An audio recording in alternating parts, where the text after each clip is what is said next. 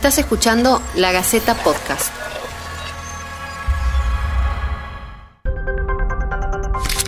Si me matan, sacaré los brazos de la tumba y seré más fuerte, dijo en más de una ocasión cuando ya se sabía amenazada Minerva Mirabal.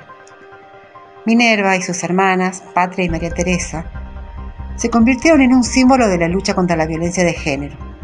Como nos dice Adriana Guerrero, integrante del Comité de América Latina y el Caribe para la Defensa de los Derechos de las Mujeres e integrante del colectivo Ni Una Menos Tucumán. El 25 de noviembre de 1960, el dictador Trujillo en la República Dominicana ordena el asesinato de Patria, Minerva y María Teresa Mirabal por sus actividades políticas contra el régimen. Son violentadas, torturadas, asesinadas y, y abandonadas en un descampado. En los años 80, las mujeres feministas de América Latina y el Caribe toman ese día como conmemoración y homenaje para hacer visible una violencia que era silenciada y ocultada, la violencia de género. En los 90 esta fecha es adoptada a nivel internacional en una Asamblea General de las Naciones Unidas y desde ahí es a nivel internacional el Día de Lucha contra la Violencia hacia las Mujeres. En Argentina los números son aterradores. 265 femicidios fueron cometidos entre el 1 de enero y el 20 de noviembre de este año. Eso quiere decir que hubo un femicidio cada 29 horas. 230 niños y niñas perdieron a sus madres, víctimas del femicidio.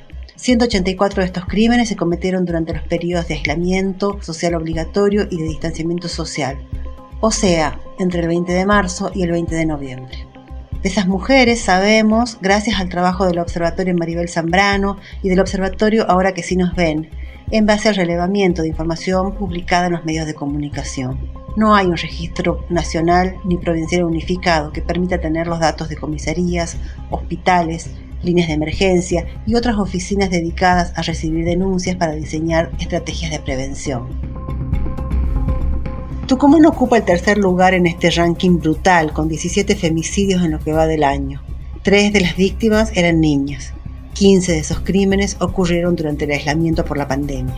Isla Dizatnik, de la Casa de las Mujeres y la Multisectorial de Mujeres de Tucumán, considera que hay una gravísima falla del Estado para proteger a las mujeres. Con la pandemia se han incrementado los femicidios y son miles las mujeres que denuncian maltratos frente a un gobierno que no toma medidas para prevenir y asistir a las que sufren.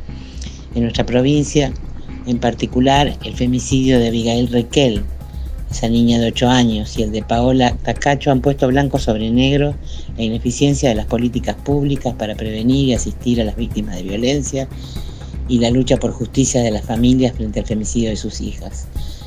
Estos hechos recientes muestran la ineficiencia del Poder Judicial que no sanciona a los abusadores y agresores y deja a las víctimas sin protección.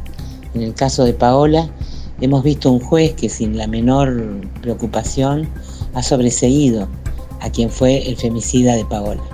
Por eso este 25 de noviembre las mujeres tucumanas vamos a denunciar la violencia que sufrimos y estamos dispuestas a continuar la lucha para frenar los femicidios y toda forma de violencia contra las mujeres. El asesinato de una mujer por razones de género es la forma más extrema de la violencia machista, pero es la punta del iceberg de una serie de violencias que lo muestran como un problema social y como un problema político, no individual, no reducido al círculo familiar, no referido a un comportamiento particular, y mucho menos a las pasiones, al amor o al honor como solía considerarse hace unos pocos años. Se trata de un gravísimo problema global que tiene consecuencias devastadoras para todas las sociedades y no solo para sus víctimas directas. La trata con fines de, de explotación laboral o sexual, los abusos sexuales, la violencia económica, psicológica, el acoso, la mutilación genital, son graves violaciones a los derechos humanos que afectan a más del 70% de las mujeres de todo el mundo.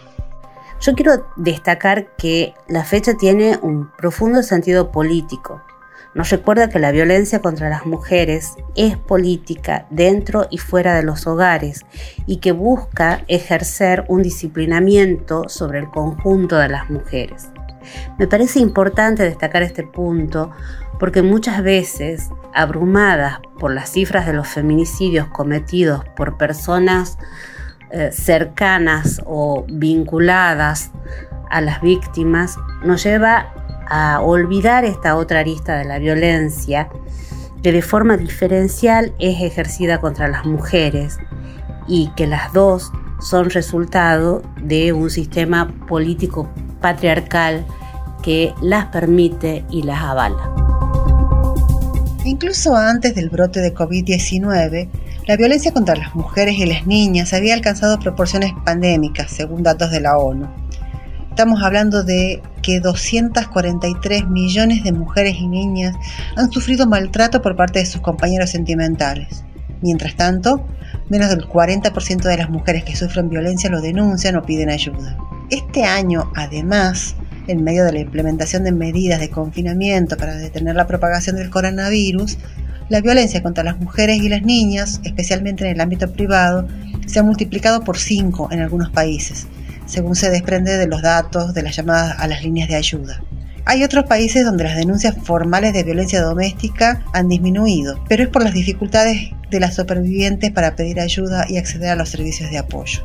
Los cierres de las escuelas y las dificultades económicas han empobrecido a las mujeres en forma especial, haciéndolas más vulnerables a la explotación, al maltrato, al matrimonio forzado y al acoso. Este año las organizaciones de mujeres convergerán el 25 de noviembre a partir de las 17 en la Plaza Independencia para reclamar justicia por los femicidios y para pedir que el Estado tome medidas para prevenir todo tipo de violencia hacia las mujeres, niñas y adolescentes. Si estás en situación de violencia, si te sentís en peligro, si necesitas ayuda, hay lugares a los que podés acudir y hay números de teléfono gratuitos y de emergencia a los que podés llamar. El 144 es uno de ellos, el 911 es otro. Podés también dirigirte a la Oficina de Violencia Doméstica y podés ir a la Secretaría de Estado de la Mujer. En la justicia y en la comisaría te tienen que recibir la denuncia. Esto fue La Gaceta Podcast.